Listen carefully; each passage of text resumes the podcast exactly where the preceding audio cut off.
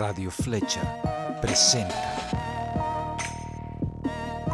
Sabor y Control. La estupidez domina la tierra, la dejadea a los que ya se rindieron. Invitado. Abrimos las puertas mentales el día que los demonios internos hablaron. La Solo Brea. obedezco a las voces que dicen levántate mierda. No sé cuántas veces el piso besé, no sé, no llevo la cuenta. Todo un camino marcado por sueños frustrados por culpa de otros. El mismo rostro mostrado a la vida, pero la vida te muestra otro. Futuros seguros no existen, milagros y suerte tampoco. El paso del tiempo desgasta la carne, la vuelve Yeah. polvo. Poco a poco no pierdo el enfoque, le juego el retruque. Pese a la trampa y la gente de embuste, yo sé lo que voy a lograr. Sabor y No Control. necesito que nadie me eduque, por eso me gusta evitar el infierno. Pedro incendio recuerdos. En la casa. Examino mi Dímelo. alma, Como aquel que examina microbios. Háblame, todo fino. Yeah.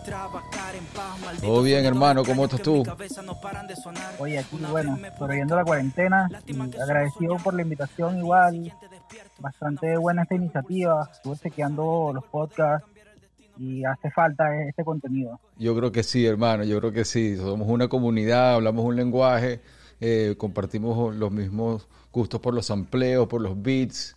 nos la pasamos en eso, construyendo beats, y yo creo que podemos crear, inspirar a otros, no solamente a beatmakers, sino a otra gente que, a otros artistas que se muevan en otros medios, que puedan inspirarse por lo que hacemos nosotros los beatmakers y los raperos también, los MCs, y entender un poco más sobre la cultura, ¿no te parece?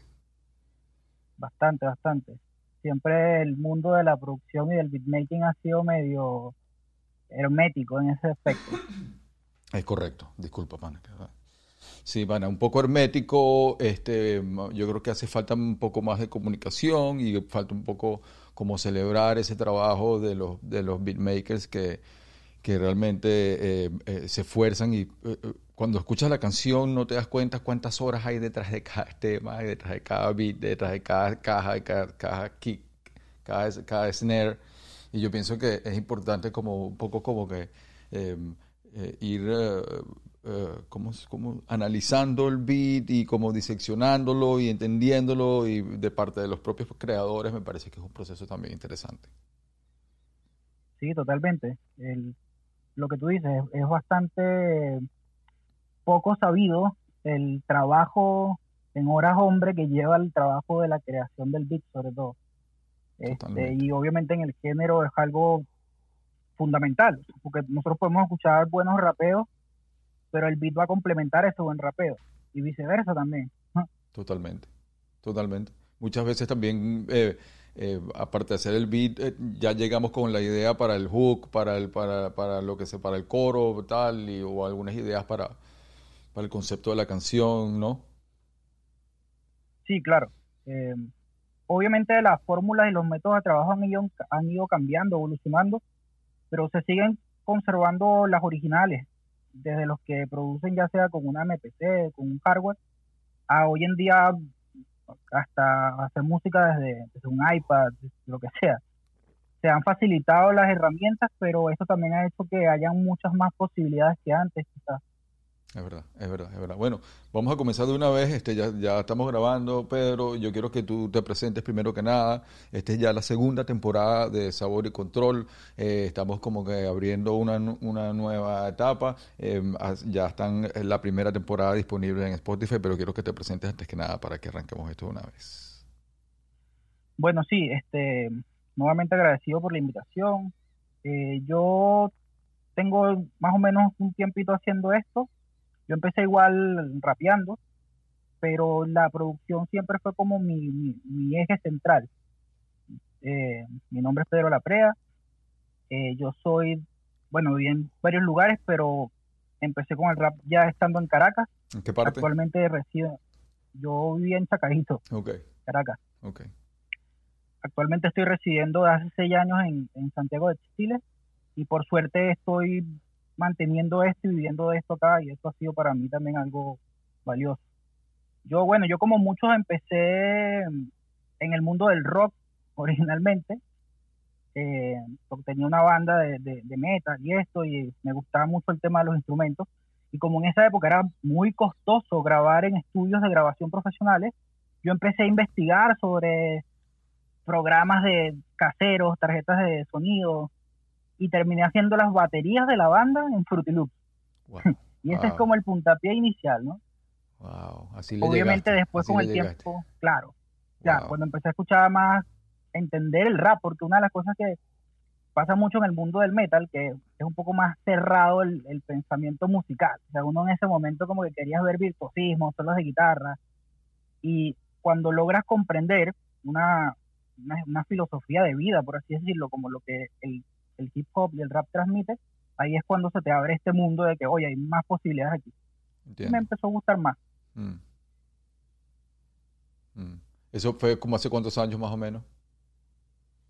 Eh, que empecé a hacer rap como tal, estamos hablando del 2008 más o menos, hace como unos 10, 11 años. Ok, ok. ¿Y ahorita estás en, en Chile, Santiago? Sí, claro, sí, en Santiago. Qué bien. ¿Cuánto tiempo llevas allá viviendo? Mira, yo ya tengo 6 años, de hecho, este mes cumplo 6 años. ¿Qué tal la movida por allá? Oye, aquí la movida de, rap es grande. Bueno, tú bien lo debes saber. Eh, sin embargo, es bastante nacionalista por así decirlo. Eh, nosotros como venezolanos igual hemos abierto, o sea, Venezuela se, debido al éxodo y a la diáspora se ha notado, pero el público de, los de los venezolanos en su mayoría siguen siendo venezolanos. No sé si me explico. Entiendo, entiendo, entiendo. Pero si hay, si hay, si hay artistas eh, eh, que están tocando por allá y todo el tiempo y hay como una comunidad. Sí, claro.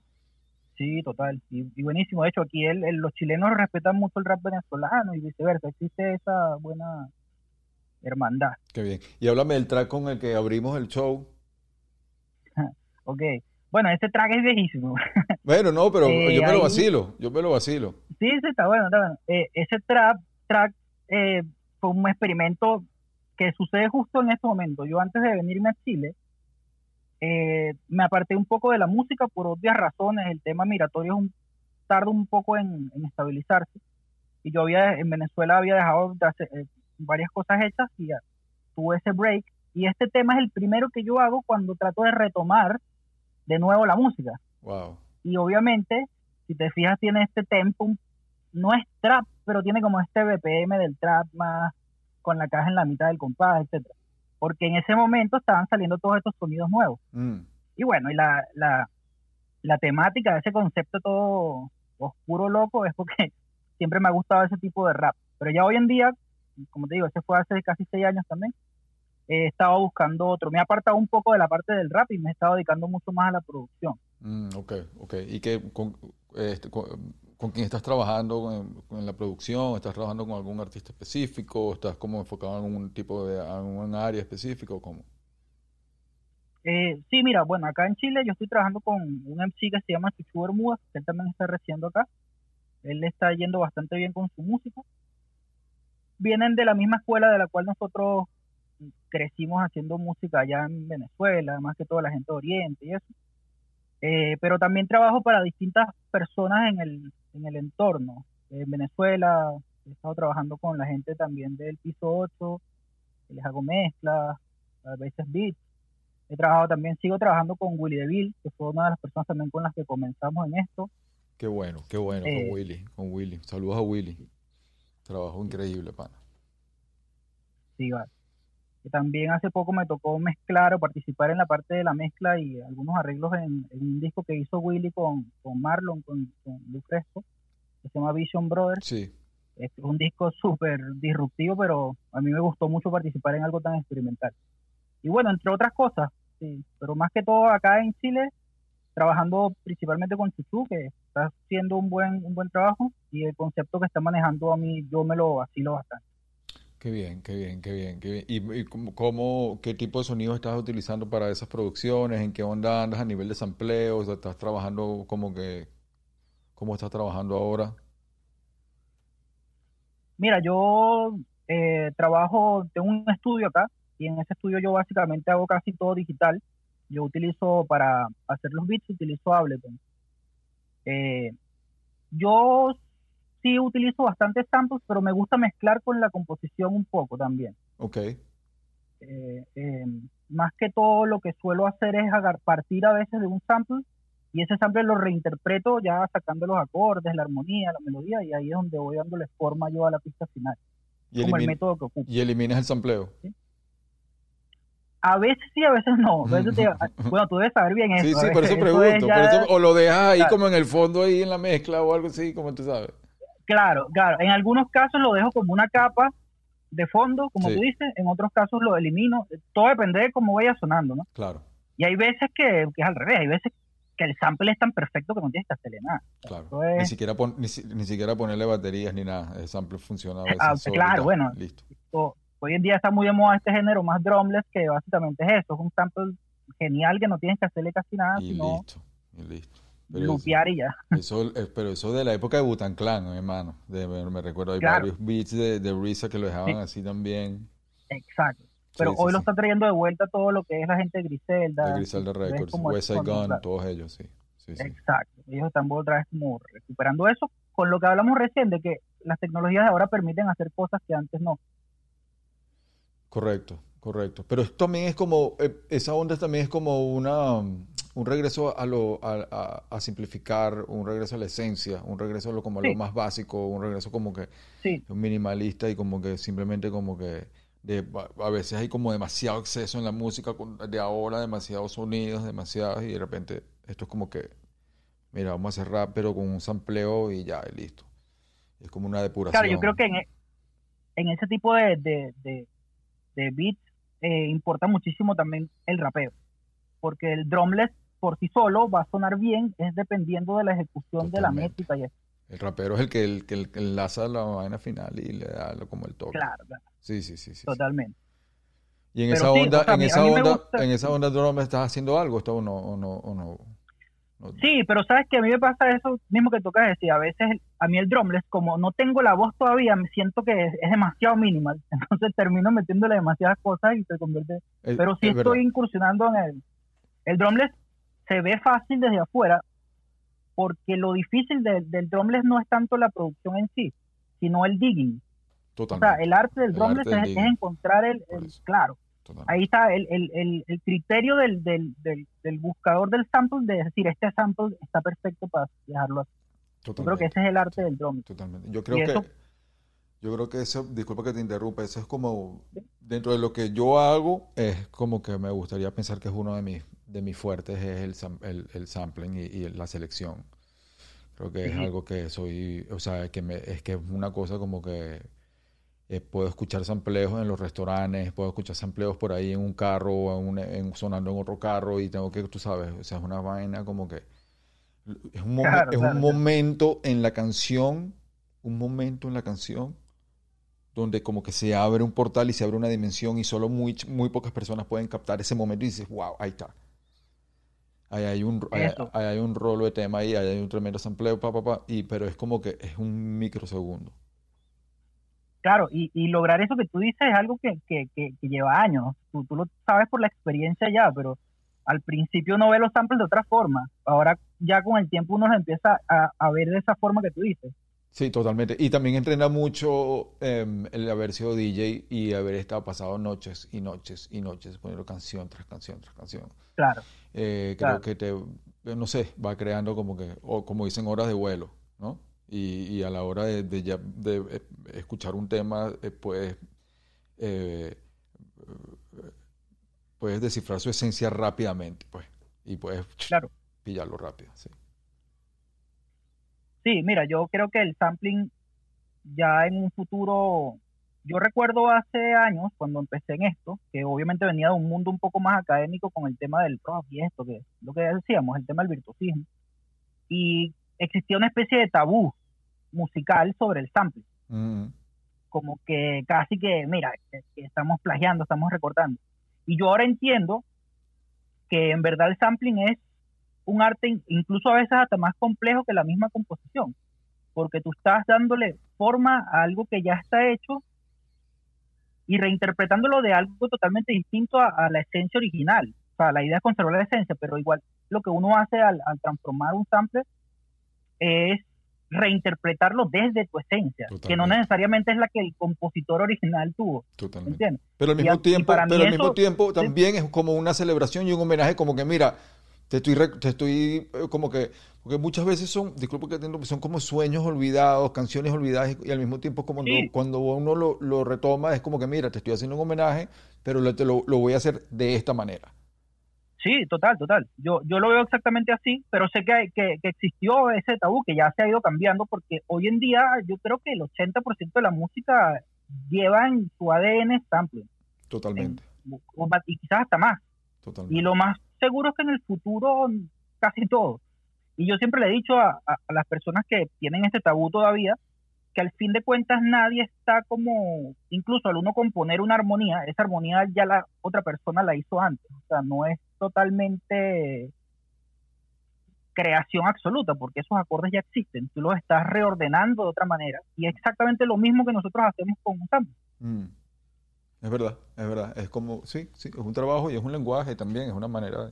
Y todo, depende cómo lo cortas, cómo lo picas, cómo lo, cómo lo trabajas, qué tono, cómo lo deforma, cómo lo quizás cómo lo, lo, transformas en otra cosa totalmente también. Para muchos eso es un reto también, eh, no utilizarlo. Para muchos, hay muchos que son puristas que dicen, lo tomo como viene el vinil y lo pico de mil maneras. Otros, otros dicen, bueno, eh, voy a transformarlo y lograr algo totalmente distinto y ese es como el reto, ¿no? Entonces, como está, hay como varias como que las posibilidades son muchas. Y eso es lo que a mí me parece lo, lo, genial del sampling en la actualidad. Y lo que ha hecho que todos estos géneros nuevos surjan tiene mucho que ver con el sampling. Sí. Y Porque si nos hubiésemos quedado... ¿sí? Sí, no, sigue, sigue. Si nos hubiéramos quedado, ¿cómo? O sea, si nos hubiésemos quedado en la época simplemente de la composición pura, eh, la música se hubiese limitado a pocos géneros. Claro. La aparición del sampleo hizo que un montón de géneros y subgéneros se manifestaran y las posibilidades son infinitas, o sea, todavía no sabemos la cantidad de subgéneros que van a haber en 5 o 10 años que dependen del sampling. Totalmente. Incluso los sintetizadores modernos, que han cambiado también mucho la sonoridad de, la, de muchos géneros actuales, son, fusionan eh, la técnica del sampling adentro. Totalmente. Lo que llaman el, wave wavetable, que tú sampleas dentro y le colocas propiedades de síntesis. O sea, eso Increíble. no te lo ibas a imaginar en los años 30. Increíble. ahorita, ahorita hay, páginas como, como, ¿cómo se llama? Tracklib, por ejemplo, que ya hace el digging por ti. O sea, ya tú entras, tienes todos los empleos ahí y tú simplemente los compras, los compras y los picas como tú quieras y están ya todos digueados, ya están todos buscados. Ya el arte de salir y buscar y, investigar y meterte en una tienda y pedir que te puedes entrar en un almacén secreto para chequear viniles, ya te lo están haciendo ya en Tracklip. Claro, claro. ¿Cómo cambia? Es como te digo, igual siempre van a haber los puristas, ¿no? Siempre, Eso siempre va a existir, pero la tecnología obviamente es para facilitar el trabajo y más que facilitarnos, nos abre nuevas puertas, porque el tiempo que ya nos estamos ahorrando en esta otra parte, lo vamos a invertir en esta nueva búsqueda. Es una buena manera yo lo veo así de esta forma. está bien. Porque eh, hablaste de esta, ahí también hay un plugin muy famoso que se llama Splice, Splice creo que es. Eh, eh, otra página, Splice, que Splice, pero son, ya es una biblioteca de sonidos de todo tipo, pero no necesariamente son sampleos de, como, de, artistas que ya, pero son las dos, claro, son, Tener las dos es perfecto. exacto, entonces ya ahí tienes una librería de, cortes ya hecho casi que y hay que todo a tu imaginación, a tu creatividad. Y a mí eso me parece increíble, que hoy en día tengamos acceso a estas herramientas. ¿Y, como, y, qué, y qué dices tú? Si ya tienes ese tiempo ahorrado, ¿en qué podrías invertir el tiempo? En, en, estudiar otras cosas nuevas. ¿Cómo qué? O en dominar otras partes. Eh, yo siento, por ejemplo, que el arte del sampling ya está bastante avanzado en, la, en la cultura hip hop, pero yo siento que el arte del, de la síntesis todavía no tanto, mm. comparándolo con otros géneros más como más modernos, ¿no?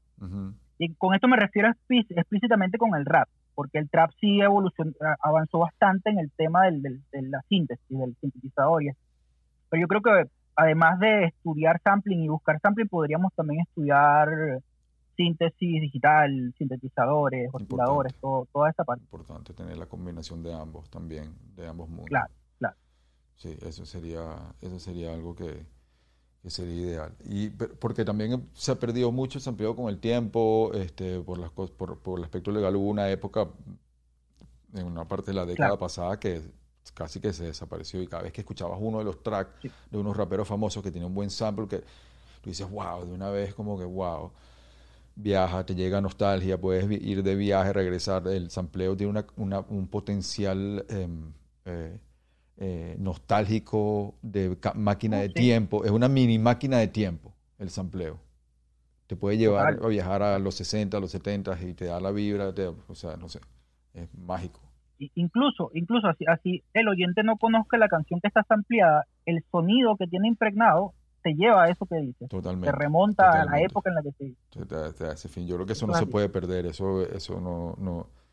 Mira, y una pregunta, eh, ¿cuándo vamos a ver eh, tracks instrumentales tuyos? Eh, que hace falta, siempre hablamos de que hace falta que, lo, que los beatmakers saquen eh, beats instrumentales, no tanto para inspirar, que inspira a otros MCs y a nuevos MCs a rapear con beats nuestros, de, nuestra, de, nuestras raíces, sino que mm, también como que hay más diálogo de beats abstractos para gente, para poner, para, para, para, que los, para los DJs. Sí, mira, de hecho hace poco saqué un compilado que, que es conceptual, es bastante abstracto también. Eh, y ya, ya he sacado dos ¿Con qué nombre? Con el sello que estamos trabajando. Eh, lo saco ahora como la PREA. Ese es como ya el, el, nombre como que estoy poniéndole a todo lo que hago. Mi apellido. Okay.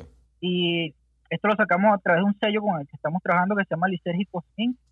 Y allí ya, ya he sacado dos beat tapes, de hecho, cada uno de unos 5 o 6 bits.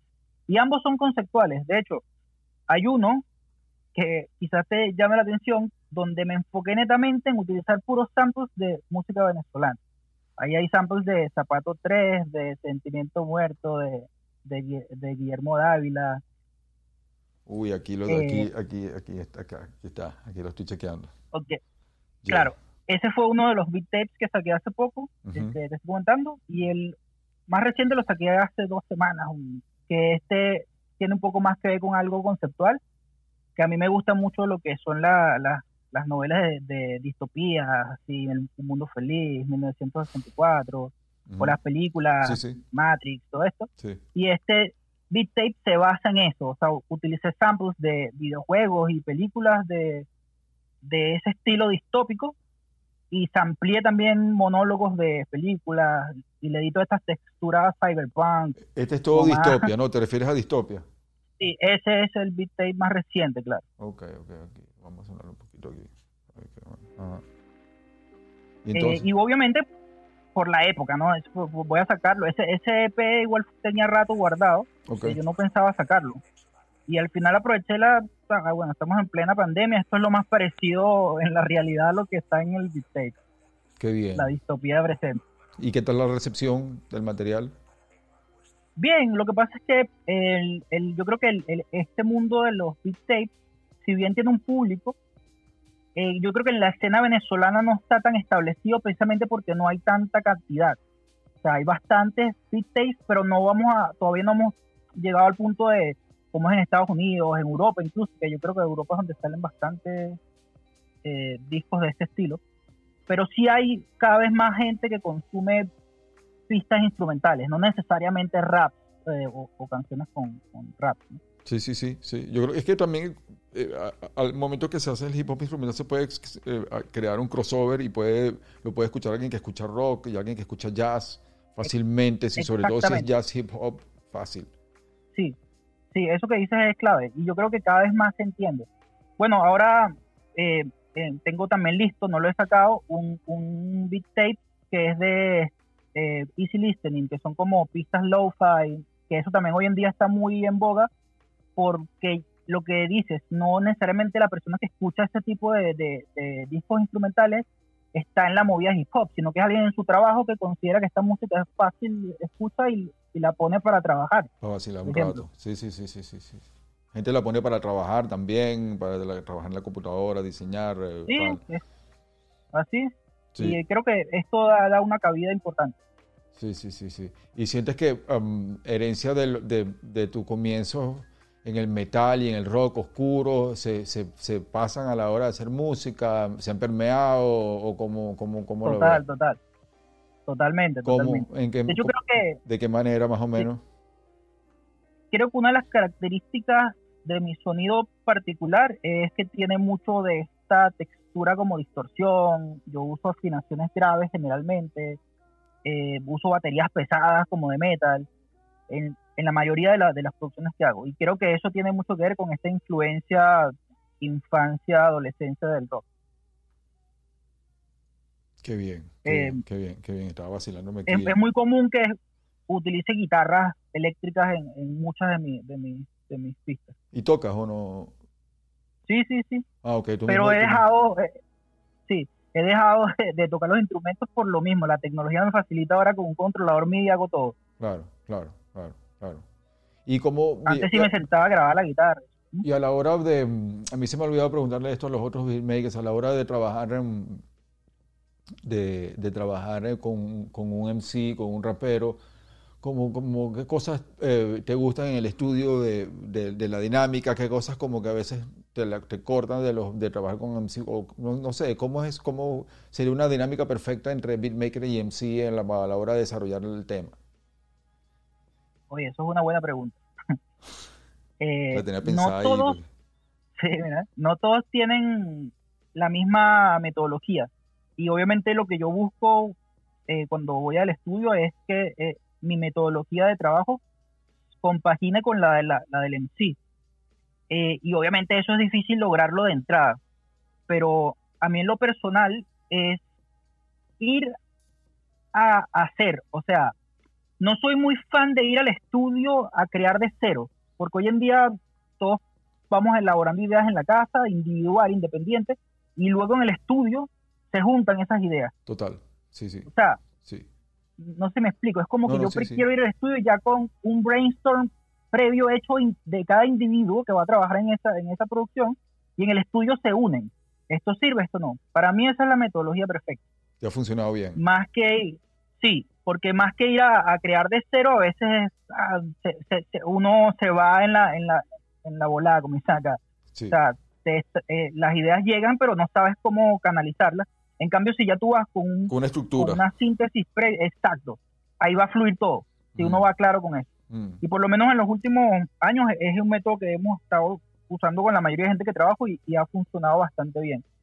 Mm. A mí me gusta la rapidez, siento que en estos tiempos la información es inmediata y no podemos darnos el lujo de tardar tanto haciendo una pieza, sino que hay que darle y darle, o sea, tratar de hacerlo lo más rápido posible. Sí, hay que, hay, hay por ahí vi un, un tweet de, de Ross, no sé si conoces a Ross, es un rapero americano que también es productor y no sé, él se hace, em, su valor, uno de sus valores como artista es que em, eh, es, rapero, es, eh, hace sus propios beats, hace sus propias mezclas y hace su propio mastering, hace todo, todo.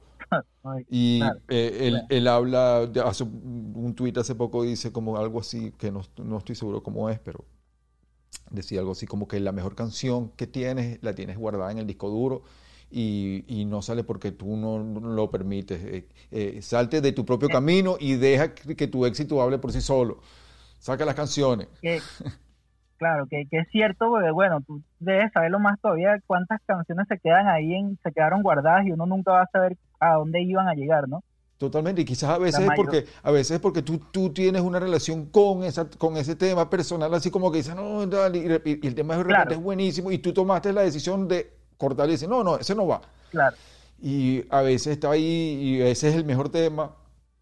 Muchas veces el tema que tú piensas que va, que va a funcionar, funciona otro, también a veces, no sé.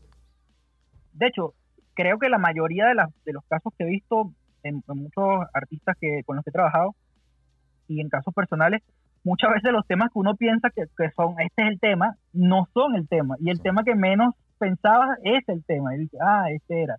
Suele suceder, por eso eh, es importante, yo, yo creo que es importante sí el, el no guardar material. O sea, siempre uno va a querer hacer las cosas mejor y, y siempre como creador va a pensar que esto no está tan bien porque lo puedo hacer mejor. Eso está bien hasta cierto punto. Pero cuando esa, ese pensamiento se vuelve una limitante o enemigo de lo posible, lo único que va a hacer es perjudicar. Sí, va a, va, a ponerse en tu camino. Se va a poner en tu camino, no va a permitir. No va a permitir. Por eso ese tweet que me dice Ross, me dice, no lo he escuchado, voy a chequearlo. Tiene que chequearlo, el chamo es un, es un genio y hace todo, y, se, y se, se, da a conocer porque él hace todo. Y rapea, rapea durísimo, Ross. R-U-S-S. Yo creo que ese, yo creo que ese fenómeno lo vamos a ver eh, bastante seguido también en los próximos años con, lo, con todos los, los, que empiecen ahora, ¿no? Mm, porque ya vienen con este chip de, de, de hacer de todo. Ahora hay incluso hay, hay unos que se hacen los videos ellos mismos, mm. se editan, se producen, diseñan, se mezclan. diseñan. Claro, como que hacen todo. Entonces, lo promueven. cada vez más y más, claro. Si hacen su propio look, también. Sí, todo, todo. Tú comenzaste... Esto, lo que, esto Dime, dime, dime, perdón, que te interrumpí. No, bueno, esto ya lo que hablamos recién, de que esto es lo que, lo que decíamos del tiempo que ahorramos con la tecnología, mm. Ha hecho que tengas tiempo de hacer ahora todas estas otras cosas. ¿eh? Es verdad, es, que te puedas enfocar en, en, aspectos del business y del negocio que también son importantes, que no debemos ignorar a veces y sobre todo de, informarnos eh, sobre los derechos que tenemos como los beatmakers y toda esa cantidad de cosas para que siempre tengas tus puntos y tus ideas, tus cosas, no sé total. Sí, sí, sí, sí. Eh, yo pienso que eso, eso es algo que tenemos que, que siempre eh, comentarlo y tratar de, de, siempre buscarle, buscarle la vuelta y comunicarlo y tú sabes, ¿no? Sí, sí. cuéntame un, dime, dime, dime. No, bueno, que iba a decir que con relación al tema del negocio, en cuanto a la producción, eh, hay mucho desconocimiento de parte de los productores sobre cómo funciona el tema de las regalías, de, cómo vender el, trabajo como tal. Cómo vender porque obviamente, exacto, porque la mayoría venimos de un mundo underground donde hacías música con tus panas y entonces regalabas los beats, entonces se quedó como muy establecido ese, ese, ese patrón. Y yo creo que ya hoy en día uno mismo tiene que empezar a, los que saben la información, transmitirla y, que ya se establezca el otro patrón de que, no, mira, hay formas que no, no, no, no están mal, o sea, es como debería ser. Mm, es verdad, es verdad, estoy de acuerdo. Y hay, ya hay, hay mucho más conocimiento también que antes, y, y, pero la idea es que siempre este, mantengas, seas, trates de mantener ser dueño de tus másteres también, si es posible, que es algo importante para que siempre seas dueño de tu material y puedas compartir quizás con, muchas veces con el MC, puedes compartir 50 y 50 muchas veces también, ¿no? O sea, hay muchas veces, hay muchas maneras de, de, hacerlo. ¿Cuáles son tus tu, beatmakers así, influencia, em, que ves así por encima y otros beatmakers que, veas, que ves que están surgiendo que te llaman la atención? Eh, mira, así como, como, como influencias principales, en cuanto a hip hop, yo, yo sí me voy a ir por Dr. Dre, más que todo por el cambio que él hizo. De hecho, él hizo esto que hablamos hace rato de mezclar muy bien el tema de la síntesis con el sample. Mm. Fue uno de los primeros en lograr esa fusión. Un gran minimalista. Obviamente, un gran minimalista. o sea, sus elementos son tres. Sí, y además, él fue de los primeros que también entendió el negocio completo. O sea, no fue solo limitarse a esto, sino que el tipo hacía también rap, mezclaba, o sea, yo he visto la... Claro, eh, era DJ, era eh, hacía todo. En una época donde no era muy común esto. No, había nada. Y eso para mí, claro, y eso para mí es como admirable. Además que hoy en día tenemos acceso a, un montón de información musical. En esa época era mucho más difícil. No, imagínate que sí, sí, sí, sí, totalmente. Pero y además, no solamente eso, sino imagínate haber, haber empadrinado a Snoop Doggy Dogg, luego haber empadrinado a Eminem, luego haber empadrinado a 50 Cent, luego haber empadrinado a Kendrick Lamar.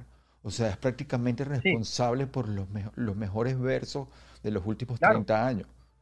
Y, y, y, no solo eso, todos los cambios radicales en el género como que estuvo él ahí en, cada vez que el género cambió y evolucionó. Eh, se, logró posicionar de una manera, siendo siempre el Dr. Dre, pero siempre como que con su, adaptándose a los nuevos, a los, a los, nuevos cambios. Y lo que pasó con, Kendrick, o sea, Kendrick es como que lo que están haciendo con Kendrick es increíble.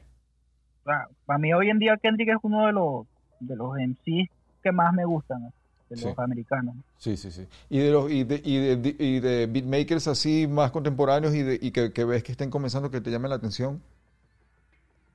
Mira, a mí me gusta mucho el sonido que tiene un español que se llama Esceno, que le produce a Follones. ¿Cómo se escribe? Ese sonido Esceno. S-C-E-N-O. Ok.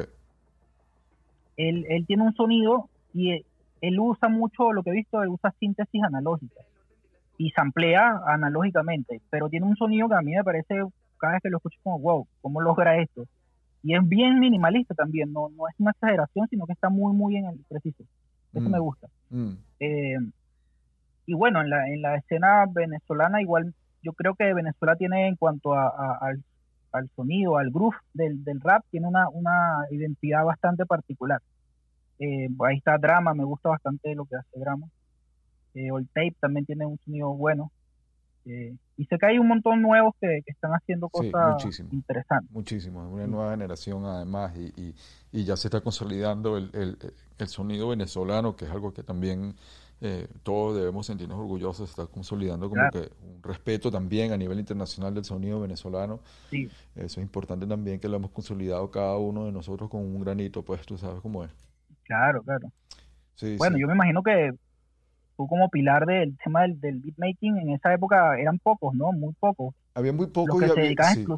Sí, sí, había, bueno, básicamente la primera influencia mía, que fue la primera a nivel, por lo menos, mexicano y latinoamericano por este lado, sin contar Puerto Rico, porque Puerto Rico es como un fenómeno aparte. Puerto Rico, básico, o sea, e, es otra historia, pero fue Toy Selecta, que era el productor de Control Machete, que directamente eh, me inspiró a mí de un momento para, para, hacer, eh, para, hacer, para comenzar a trabajar en lo que llegó a ser la corte. Eh, y él fue el primero, prácticamente, que yo vi que estaba como que prácticamente tomando la música latina en otro sentido. Pues claro, pero sin hablar de Puerto Rico, que es aparte. Y también había muchas manifestaciones, de, obviamente, de rap también sucediendo en Colombia también, pero, pero todo fue como que con control, creo que fue uno de los impactos más, más duros y fue como que, wow, si ellos lo hicieron allá, hay que hacerlo nosotros allá en Caracas. Claro, me imagino. bueno, eso fue importante para todos los que los que transitan el camino de lo que es el rap de ahora y lo que toca decir, que ya, que ya se haya como consolidado. Sé que todavía falta bastante camino, pero yo creo que el rap venezolano ya está como mucho más consolidado en lo masivo. O sea, mm. porque también, por lo menos recuerdo yo que en la época en la que yo empecé, los eventos de rap eran eventos de raperos, o sea, el público eran raperos todos. Sí, exactamente. O sea, como que era como eventos de pana. Y, y después con el año empezamos a ver ya como el público ya no eran solo raperos, ahora iba gente que iba a escuchar lo que estaba pasando en el underground. Eso sí, Obviamente la corte, todo el mundo sabía que la corte era el, grupo pionero y lo escuchaban y tuvieron el momento y de repente cuando aparecen otros grupos en esa época solo se escuchaban entre raperos. Eso me mm, refiero. Mm. Y otra cosa, em, en, tu trayectoria sí, eh, eh, siempre conseguimos algunas técnicas y algunos secretos que decimos, coño, me pillé esto, tengo este secreto aquí. Danos un secreto a la hora de hacer beatmaking que tú, que tú sepas que, bueno, que nos puedas dar esa una joyita ahí para, sobre todo para la gente que escucha. ok, bueno, si es secreto no lo puedo revelar, ¿no? Mira, la verdad yo creo que el secreto, en mi caso personal, eh, yo me concentro muchísimo, muchísimo en el groove. En, o sea, en, agarrarle ese, el, como la salidita del tiempo a propósito, ¿no? Eso es como para mí el secreto. Y yo por lo menos en las herramientas como un Ableton, es bastante simple hacerlo, eh, porque tú colocas el, tú creas tu patrón de batería y tú empiezas a, a lupearlo y empiezas a moverlo o manualmente o con algunas herramientas que trae el mismo programa de groove y ahí tú le vas encontrando como ese swing y yo creo que eso es lo que por lo menos a mí me, me hace una gran diferencia, o sea, tú comparas el beat original sin el groove y es notorio el cambio, ¿no? Mm, entonces esa, esa parte de, de trabajar, entre, entender y, tratar de escuchar y pararle bola al groove, que es como es, la esencia, creo que, la esencia de para dónde va, para dónde va, para dónde va el beat, pues es como descubrir esa esencia, ¿no? Claro, claro. Yo creo que porque puede suceder que cuando uno está empezando, sobre todo eh, los que nos instruimos mucho viendo tutoriales, de repente cosas, empezamos a hacer todo muy muy cuadrado. O sea, yo recuerdo que al principio los bits los hacía demasiado cuadrados, mm. todo demasiado perfecto y cuantizado perfecto y porque tú pensabas que eso era lo que estaba bien, o sea, decir, no, tiene que ir ahí. Y después te das cuenta que sí, o sea, puedes hacer eso, pero eso le mata un poco esa alma que toda la música eh, afroamericana o que desciende de allí tiene, que es el swing, es el, es el groove. Entonces, obviamente, cuando ya tú le encuentras eso, ahí, ahí yo creo que está el secreto de un buen beat. Sí, es la parte. Bueno, ¿Y? Yo también, a mí, a mí me importa mucho el, el, el, sonido, la mezcla. Mm. Eh, me gusta que los bajos estén ahí pegando, eso, también me gusta. Mm. Eso que dices es interesante, de, de, que al principio pensabas que todo cuantizado y todo, pero, pero, cuando empiezas como que... Yo pienso que eso es parte de lo que dicen los grandes maestros, que eh, como el efecto Picasso, que dicen que primero debes de aprender a pintar totalmente a la academia y, y, a, controlar perfectamente eh, la herramienta que estás utilizando, tu técnica, y luego puedes comenzar a faltarle el respeto y a, y a, y a fraccionarla en mil pedazos y, y, hacer mil inventos más, pero ya después de dominarla, horas, horas, horas de práctica y días y días y años, ¿me entiendes? Entonces... Totalmente. En el, momento que le empieza a faltar el respeto, empieza como, bueno, y si tú vas un poco más para atrás, echado para atrás aquí en la caja, pa, pa, pa, entonces ahí empieza como que, ¡pum! Empieza como que a abrir nueva, no sé, empiezas a abrir nuevos sonidos y ahí es cuando verdaderamente empiezas a crear algo original. Pero primero tienes que, como dices, tienes que saber controlar, saber manejarlo, eh, conocer y luego ya después le puedes sacar la... Sí, total. Lo que acabas de decir es, yo creo que algo que se aplica en casi todo, pero en la música... Totalmente, se aplica en todo. Si uno lo logra hacer bien, y yo creo que ese es el punto de partida de, de, los, de las evoluciones en los géneros, los que rompen esas, esas reglas eh, me, me, hiciste recordar al, fenómeno de Jay Dilla cuando él sale. O sea, él, hizo eso, él rompió el patrón y tuvo un sonido totalmente original. claro, entonces era como que musicalmente tú puedes decir, oye, eso está, fuera de tiempo, pero en verdad no lo estaba y, sonaba bien, que al final eso es lo que importa. Increíble. Que es lo que también tenemos que aprender.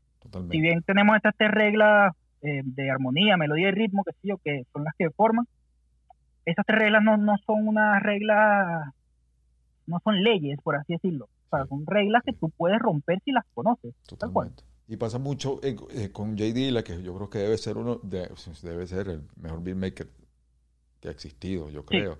Em, cuando tú escuchas un beat de alguien, tú descifras, bueno, aquí está el kick, aquí está la caja, tal. Cuando escuchas a JD, escuchas una sola dimensión. No, no, o sea, a veces no descifras cómo armó, cómo, o sea, cómo le llegó. O sea, es algo como que él crea una película total, él, él, crea una película totalmente que entra en su viaje y en su iconografía y en su lenguaje.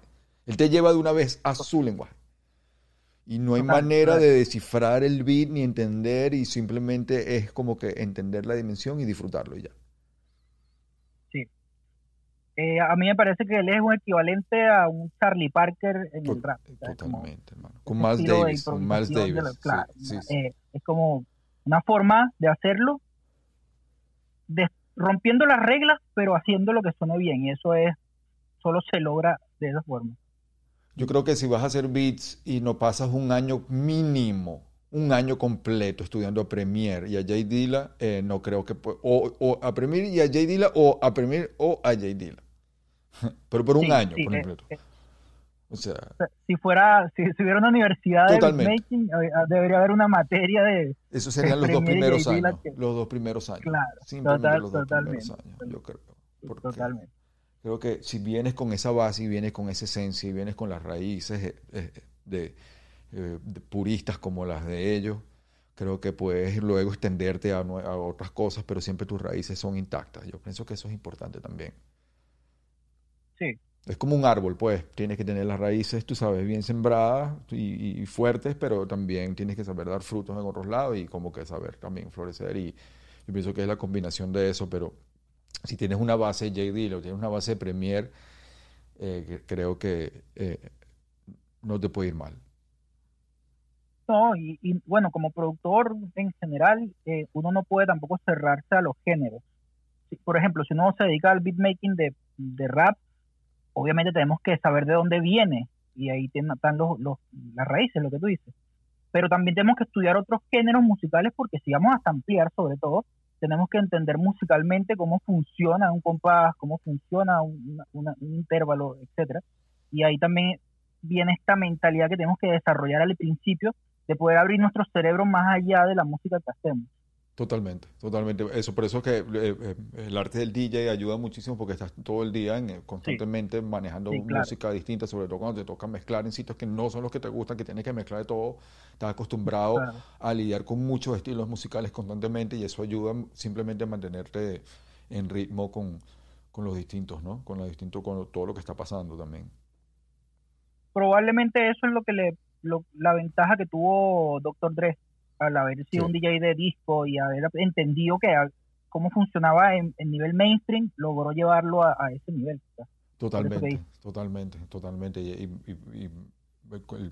el, primer sampleo se hace es de plato a plato, que lo hace un DJ, que por, para mantener simplemente los compases de, de, la parte del breakdown del disco music, que es la parte que sale nada más el bajo y la batería, casi siempre y se quiso mantener, querían mantener siempre esa parte ahí en la fiesta y así fue como empezó el primer sampleo que fue un manual. ¿Qué, qué peludo eso? Pero no, está fácil, está fácil, Ahí era peludísimo. Yo les cuento, yo les cuento que a otros beatmakers en este podcast se lo he dicho que, que cuando comencé a hacer los, los sampleos para Código de Mente, que fue el primer, el primer disco de la corte, ya como alrededor de 1997, porque ya había, ya había hecho unos amplios, unos intentos de samplear para el, para el proyecto que comenzó con Bosta que se llamaba Shit Caliente. Pero cuando ya estaba sampleando, tenía un Doctor Sample, que es de Boss, que es un sample para DJs, que es de triggers y, pads, y no, no había pantalla, o sea, entonces los primeros samples eran era a, a toque. Pum, claro, pum, pum, pum, pum, pum, pum, pum. Nada de que tal, déjame ver, déjame cortarlo aquí, tal, nada de eso, hermano. y, si, y, si, escuchas bien, eh, tiene eso, pero esa, esa imperfección también, también crea. Obvio, eh, eso le da el groove, lo que hablamos, también, es parte de. Totalmente, sí. Claro, yo creo que hoy en día, si bien la tecnología nos, nos, nos ahorra todo, todo, todo ese trabajo que antes era más complejo a nivel de técnica, también abre estas otras posibilidades el tiempo que ahorraste en, calzar el sample en el, en el, compás, lo vas a, ahora a invertir en otras cosas para, para mejorar eso. yo creo que ahí está todo toda la ventaja de la tecnología. Claro, claro, claro. ¿Y qué programas recomiendas? ¿Qué cosas por ahí nuevas has visto que, que recomiendas por ahí a nivel técnico? Mira, yo creo que, o sea, yo para lo que es beatmaking todavía uso mucho Ableton y yo igual fui usuario de los otros. Yo usé FL Studio mucho tiempo, usé Reason también. Ableton me parece que para producir hip hop es uno de los programas más completos. Sobre todo el tema del sampling, precisamente estamos hablando de esto. Las herramientas son geniales. Pero por ahí está saliendo un programa de la marca Presonus que se llama Studio One. Conozco Presonus, sí. Eh, bueno, e, ese software está creciendo a pasos agigantados. Todas las cosas de todos los otros programas que te imagines las tiene y las mejoran. Mm, mm. Entonces yo creo que por ahí en el futuro este puede ser uno de estos programas, porque esto va cambiando, ¿no? Todos los años. Mm, Pero mm. creo que este podría ser el que va a tomar la, la mayoría. Mm. Tengo otra pregunta. Em, estás entrando a una tienda de viniles usados y eh, vas a entrar y vas a chequear un, un rack. ¿Cuál sería tu rack ideal para chequear? en este momento, yo creo que me gusta ampliar soul. Me iría para el lado donde hubiera más soul y no dejaría pasar el, la parte de, blues o de rock viejo. Creo que son las partes que revisaría. Ok, qué bien, qué bien, qué bien, qué bien. ¿Ves que eso son los lo que por, por los caminos por donde vas a andar ahora, que vas a buscar ahora o cómo? Eh, yo creo que siempre he estado en ese lugar, pero claro, uno también tuvo esta época donde se ampliaba cosas más jazz, eh, de repente un poco de funk, pero hoy en día por ahí va más. Por, lo mismo que decíamos antes, a mí me gustan mucho los samples melódicos y esto lo encuentro en mayor cantidad en el soul y lo encuentro mucho en el, en el, blues también. No, Pero sí, yo creo que voy a transitar. Eh, cuando consigues un sampleo de soul, cuando consigues un sampleo de soul y dígame lo de soul latino y consigues esa parte que cortas el sampleo en el momento que la voz apenas comienza y que ah, eso. y le montas el beat, pana, brother. O sea, yo creo que ya de por sí solo ya suena increíble, eso es, pero es difícil llegar ahí, pues, el digging para llegar a ese es difícil a veces. Es difícil y a veces es facilito, y a veces como que, y a veces lo, a veces lo coronas de una. Hay algo de, en el digging hay, en el digging hay algo místico también. Hay veces que uno pasa horas... O te habla. Claro, y hay veces que tal, y hay veces también, me pasa que apartaste una canción para ampliar y cuando la vas a trabajar dices, mm, mm. No, era como yo me la estaba imaginando. y al revés, guardaste una canción cualquiera que en el momento donde te gustó y después la, te pusiste a trabajarla y dices, oh, por eso hay, una parte también medio mística en el, en el tema del, del sampling y del digging. Totalmente, totalmente, totalmente. Yo creo que ahí eh, eh, a veces tienes que como que entrar en la onda y como que ir buscando y, bueno, muchas veces casi siempre es el comienzo de las canciones. Y a veces, ese es un, otro como buen samplero, es uno de los errores que muchas veces he cometido que no recomiendo que, que cometan la gente. Muchas veces los sampleos están en el comienzo de los temas. Y a veces estamos como apurados, atorados, estamos en el estudio y ponemos el comienzo del tema y si no funciona, pasamos ah. para el otro. Y a veces está ah. al final o está en el break o está más adelante y pelamos esa, oportunidad porque simplemente, como dice JC, we just skim through it. No escuchamos el tema completo. Totalmente. Mira, bueno, aquí viene otra ventaja de la tecnología. Si uno se amplía online, eh, puedes ir te aburriste de los primeros ocho compases porque lo que tú dices es clave. Uno siempre revisa lo primero. Porque también uno tiene esta concepción de que se tiene que atrapar de entrada. pero no siempre los mejores samples están en la entrada. A lo mejor la canción en la entrada no te gusta, pero es lo que tú dices, el interludio tiene lo que es. Yo lo que hago a veces cuando ya, cuando ya me saturé, porque también el digging a veces uno dice, oye, lo que hago es que si lo estoy haciendo digital, adelanto un poquito, en momentos precisos. Y si encuentro algo interesante en la mitad de, de la forma de onda, escucho desde antes para ver si funciona. sí, sí, sí. Y sabes que también yo creo que he cometido el error mil veces de simplemente escuchar la primera y porque estoy digging y estoy escuchando y voy en una velocidad. Pero si sabes que este es el tema y sabes que este es el track, eh, siéntate y escúchalo completo dos veces. Oh, total. Antes de empezar a, a sacar antes de chopear, antes de empezar a picar. ¿Y por qué? Porque primero, ya sabes, quizás ya sabes cuál es el que vas a agarrar, ya sabes cuál es el, pero hay muchos detalles. Y la vibra con la que vas a montar los beats y la batería tiene que venir con absorber bien el tema también.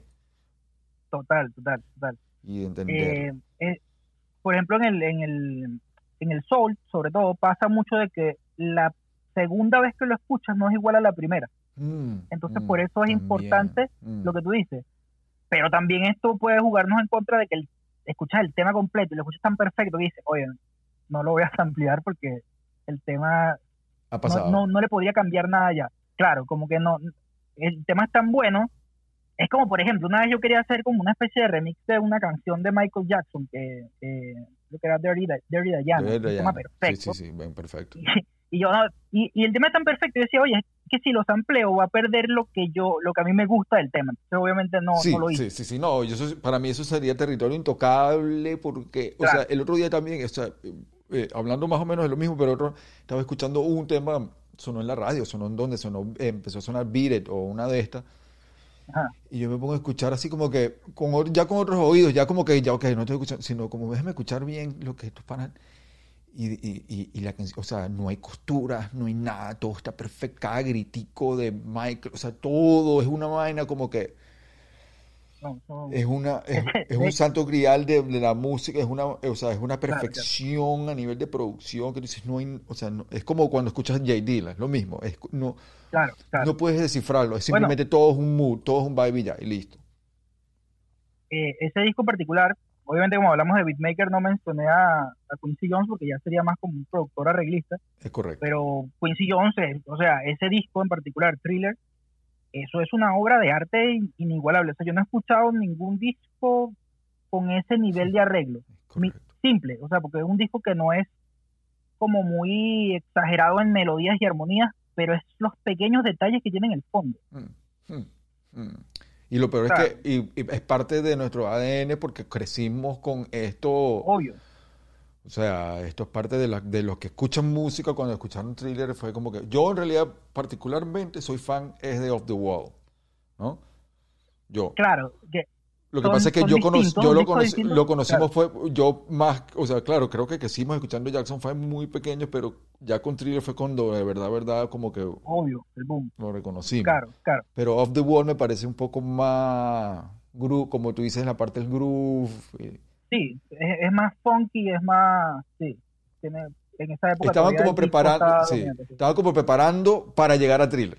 También. Como- Exacto. No podía, ellos no podían haber hecho thriller en ese momento. Yo creo que sí, y yo creo que Off the Wall es el, último disco, el último disco de antes de los 80, o sea, de antes de la, o sea, como que es el último respiro de los 70 así Sí. puro y luego ya con, con Thriller ya comienza una etapa nueva en la música. que cambió todo. Que cambió es- todo. Es lo que tú dijiste. Thriller es el, el, el disco que abre esta cuestión masiva de lo que es la música pop. O sea, de, de decir Totalmente. la música no es solamente el músico y el intérprete, sino que es un videoclip increíble, es un, un concepto. Yo creo que ese, ese, eso lo hace Thriller. Y yo creo que es el Y primer, de ahí- eh, sí, y, y debe ser el primer beat perfecto que escuchamos, el primer beat perfecto. Habían varias canciones con beats buenos antes, sobre todo en Ah, disco Billie music, es- y sobre todo en soul, no lo, o sea, por favor, no me caigan, pero digo, cuando con Beat It, yo creo, con Billie Jean, este, es como un beat, como tú dices, wow, O sea, el, wow. el, el minimalismo que tiene Billie Jean, una batería que o sea, es un, un bombo, caja y ya, y en bajo, una línea de Es bajo como creado, perfecta. pues en estudio, pues digo, es un beat creado en estudio, lo- o los otros beats que puedes conseguir en Claro. son como de banda, pero este es el beat creado, manifa- manufacturado a la perfección que todo el mundo dijo, wow, wow. y que al día de hoy, al día de hoy, no sé cuántos años han pasado, como unos treinta y tantos años de, de eso del 79, creo, ¿no? No recuerdo. Eh, todavía sigue siendo vigente Billie Jean. Pues, por eso día te digo, hoy- que lo estaba escuchando y ahorita hace poco con otros oídos, así como, y dije, wow, pana, Sí. esta vaina no tiene, Sí. no tiene padrote esta vaina, weón, este tipo, lo que hicieron. Y cada Pero grito, bueno, es así- importante porque solamente fíjate en los adlibs de, de Michael Jackson antes de empezar a cantar, nada más, los adlibs. Eh, como son los claro. adlibs de importante hoy en día y lo que él hizo claro. hace casi, o sea, no sé cuánto fue que sí fue terrible. O sea, y nada más los adlibs, o sea, nada más esas vainas, pana, y dices, ¿cómo coño, pana? Y en el momento claro que hoy en, hoy en día los adlibs, lo que tú dices, pues, el trap es prácticamente, el adlib es parte de la composición así importantísimo y este este tipo lo hacía en esa época Totalmente, parte de, nadie, o sea, antes que nadie, pionero. pero y, bueno. y los adlibs, es increíble como los hace- han, han, logra- han, han cobrado una importancia casi que más que el verso, más que el mismo verso, los Sí. Total, total. En Y la- eso- en- en lo, claro, nosotros en el rap, de- por lo menos recuerdo que los adlibs eran improvisados totalmente. O sea, tú no ibas a grabar con los adlibs preparados. Sea, No, tú a, a- no. grababas tu verso preparado Era una y después decoración. te lanzabas ahí. Sí, Claro, te tomabas una birra, te tomabas una birra y le dabas con los adlibs y no le parabas mucha sí, bola. Claro. Pero ahora no, ahora tú te das cuenta, lo escuchas por ejemplo Travis Scott y los adlibs son elaborados, o sea, la- tanto a nivel de producción Mano. y cómo se ve que escribió diciendo aquí va este adlib, o sea, es totalmente parte de la composición. Creo que. Travis, creo que Travis Scott es el, es el Picasso de los adlibs, como que logró llegar a llevar a otro nivel. Creo que Tra- eh, Migos lo llevó a un nivel muy importante, pero creo que Travis Scott y el productor, este, Mike Dean, creo que lo- en- dijo, ah, tú quieres hacer adlibs, ok, vamos a hacer adlibs. Y el productor como agarró y le puso una cantidad de capas de delay, sonidos y vaina, cuando dice straight up. eh, Sí. Lo hizo más elegante, por así decirlo. psicodélico, elegante, de con capas, eh, eh, como que se queda en el beat pegado, o sea, es una vaina como que eh, y se convirtió en su Eso. en su en su en su en su marca, pues. Cuando cuando lo Claro, canta con Rosalía, Rosalía lo lo dicen Highs in the Room también, straight. Marca, claro, marca como un precedente importante en el sonido de, de, de ahora, eh, ese, ese estilo de adlib. ¿Sabes quién Y lo que tú dices Sí. clave, ese- es que hoy en día, por ejemplo, en- sobre todo en, en- en el trap y en las músicas más modernas, eh, los efectos de envíos, la reverb, la- el delay, la modulación, forman parte del, del, del beat, se convierten como en una especie de pad, sea, como Mm. que crean una capa que va, o sea, que tú le quitas eso, tú muteas el canal de envío de, de, de, de una pista de trap de ese estilo y le falta esa atmósfera, o sea, esto es lo que le da a ese cuerpo que la recubre, es importante. Wow, wow, es verdad, es verdad, es verdad, es verdad. Y, y ¿qué te iba a decir? Em, ¿sabes quién era bueno haciendo adlibs? Eh, Eminem. Es bueno. Claro. Eminem. Sí, sí. Lo hizo, lo hacía de otra manera, o quizás una manera más ilustrada, pero, pero, Sí. pero también manejaba esa onda bien. Sí, sí. Sí, yo creo que eh, eso va a seguir repitiéndose y, cada vez los, los MC sobre todo van a entender que además del verso, también es importante desarrollar esa parte. Sí, que el adlib se pasa a ser como un instrumento nuevo dentro de la producción, más que, más que una voz, es como un instrumento ahora. Claro, claro, es verdad, es verdad, es verdad. Qué bien, qué bien. Coño, bueno, bueno eh, ya llevamos una hora aquí hablando de vice. Yo Ah, tenemos, que, tenemos que hacer la segunda parte. Eh, Claro. Voy a estar. Oye, ¿sabes qué me gustaría que me hablaras antes, antes de que cerráramos? De, de distopia, un poco como que la producción, un poco, yo sé que ah, ah, comentaste, pero me gustaría como que nos dieras un resumen del disco y para que la gente lo chequee. Sí, bueno, básicamente es un, un, un EP instrumental de cinco pistas que manejan un concepto de una distopía y yo trato de meter al oyente en eso. O sea, de hecho las canciones tienen como un orden, un episodio y la, el- mood que transmite cada pista eh, es, acorde al, al episodio. Eh, son, se pueden rapear, sí, pero yo, yo los compuse más que todo para ser escuchados. Porque, me han escrito varias personas preguntándome si, si, si los pueden usar y obviamente los pueden usar. Pero creo que son beats más que todo para, para escucharlos. Hay varios Bien. nombres ahí, Cybercoincidencia, Agente Smith, eh, eh, Goltán y ¿qué? No leo desde aquí. Y Big Data, y Big Data. Y Big Data, Coltan y Big Data. ajá. qué bien. Lamento Dragoniano. Ahí me Ah, fui en la, en la decodifica- decodificando la matriz. Bicho, bueno, hay que poner esa de Claro, eh, eh, ojo, igual es un, es un EP denso, pero ahí está. Y está el otro Big Tape también, que también está en ese canal, este lo saqué ya hace un par de meses, que ese se llama Pólvora, Sabor y Populismo.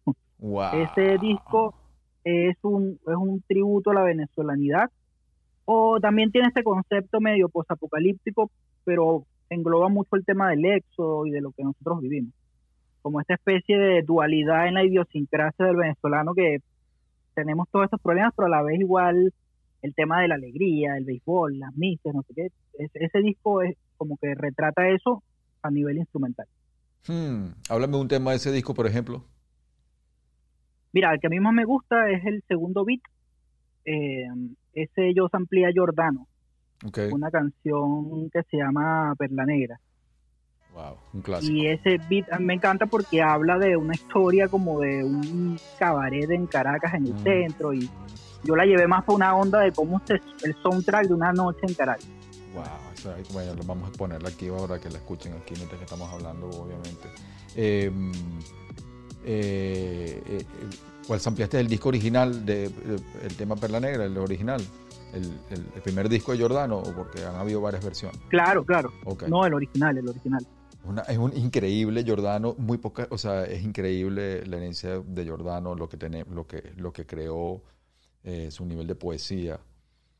Eh, No, sí. La pluma de Giordano es increíble. Ese primer disco de Giordano es un clásico para mí, parte de mi infancia. Y lo Sí, no, muchísimo. El disco completo. ese. Muy bueno. Sí, sí, sí, sí, sí. Qué bien. Además, la diversidad musical que él tiene, eh, casi todos sus discos varían. No, no era un género muy marcado, sino una mezcla. Una Exacto. fusión bastante buena. ¿Qué otro lograda. tema, qué otro tema de ese disco? Eh, mira, ese disco también samplé al final. Pasa que el sampling ahí lo camuflajeé bastante. Samplé Barco a la deriva de, de Guillermo Ávila al final.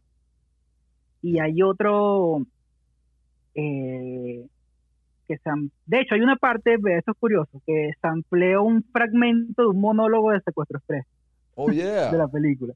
Porque el disco también tiene mucho de esto, como es, tiene partes de, sampleé cosas de, de, de chéverísimo, de no sé qué, ¿Qué tema es ese? de todo. O sea, ese tema, es ese rato ya, es como el 3, el 4. Ok. Pero puse al final un skit, al final del tema puse un skit y aparece esta parte que están como, el narrador dice de 5 y 30 en la, de la mañana en Caracas. y suena esa canción de- Por supuesto que lo conozco. bueno, ahí si lo escucho. Pero sí, Dime. ese disco a mí me gustó hacerlo porque era eso. Eh, parte con una batería, agarró un break de batería de Zapato 3, que lo puse suena todo loco al principio, y después entra en esta atmósfera de, con el tema Jordán. ¿Qué otros, qué otros artistas venezolanos están como en esa, en esa Mira. ensalada? Ver. Samplié, samplié Rucio Moro de, de Reinaldo Armas en, la, en el tercer, cuarto track. Y le metí esta, estos monólogos del terror del llano de, eh, esto era en Bienvenidos, creo que salía el terror del llano. en la tierra, me parece junto con esa, con esta pista. Bien, bien. Está ahí bien interesante. O sea, que es toda una, una venezolanidad hecha beats. Totalmente. Incluso la mayoría de los de batería los recorté también de canciones de Sentimiento Muerto. Agarré una parte que está la batería sola y de ahí sacó el kick y sacó la caja. Casi todo. O sea, no hay nada que sea, que sea externo a, la venezolanidad o, hecho de otra identidad. Bueno, men, qué bien, qué bien. Bueno, con eso ya, con esa, con esa noticia, todo el mundo vaya a escuchar eso. Eh, vamos a tener tu playlist en Radio Flecha. Si te metes en Spotify, tenemos una plataforma que se llama Radio Flecha. Ahí tenemos varios playlists, estamos haciendo perfiles de beatmakers eh, jóvenes, de los que están de los que están comenzando, de los que ya están establecidos y ahí vamos a tener el tuyo ahí para que lo escuchen y escuchen también este track y tenemos nuestro propio playlist curados por nosotros aquí. Ya, ya, buenísimo. Oye, igual, agradecido nuevamente con la invitación. Eh, me parece importante que existan estas instancias y que se siga ah, manifestando más personas a comentar su experiencia con lo que es el mundo del beatmaking. ¿A quién te gustaría que, entrevistáramos en esta segunda temporada? mira, que estuve viendo en la, en la primera, que la estuve escuchando ayer, eh, y están casi todos los, los que me vacilo ya. ya los agarraste a todos. Entonces era como que... Estoy tratando de conseguir a uno que no me responden, pana, no me responden, me dejan en visto, pana, los le escribo, pana, y son mis ídolos, los admiro, los admiro, me siguen, yo los sigo, les escribo y me dejan en visto bueno, pana. Pero bueno, no, bien, deben estar full ocupados y todo. Yo, yo espero que, que, que, que vengan, porque esto es para la, para la cultura. Yo creo que, de, la mayoría están ocupados siempre, están full. Eh, pero bueno, esta es la idea, pues el formato es este. Es una conversación y es hablar de, del beat, que es la pasión que todos nos une. Y vacilarlo. Yo te agradezco por tu tiempo, hermano. Gracias por ser parte de esto. Abres la segunda temporada eh, que bien, eh, bueno, este, te damos las gracias aquí por participar y, yo los eh, invito a que nos sigan por Instagram en arroba sabor y, sabor y control podcast y también pueden chequear todo en todas las plataformas digitales de streaming, en Spotify estamos ahí y también la plataforma de Radio Flecha en Spotify para todos los playlists. Perfecto. Eh, bueno, pana, bien, bien, gracias, hermano. Gracias, ok. Oye, genial, ahí vamos a estar en Sí, va, va, bien, bien. Salud. Radio Flecha presento. Y en Venezuela la migración no se detiene. Y control. El venezolano sabe que las calles están lamentablemente en manos de la criminalidad. Con una tendencia seis fallecidos a nivel nacional producto de cortes de uso. La grave escasez de insumos y medicinas tienen en jaque a la salud de ese país. El diablo está en casa, pues. El diablo, el propio diablo está en casa. Ahora está llegando.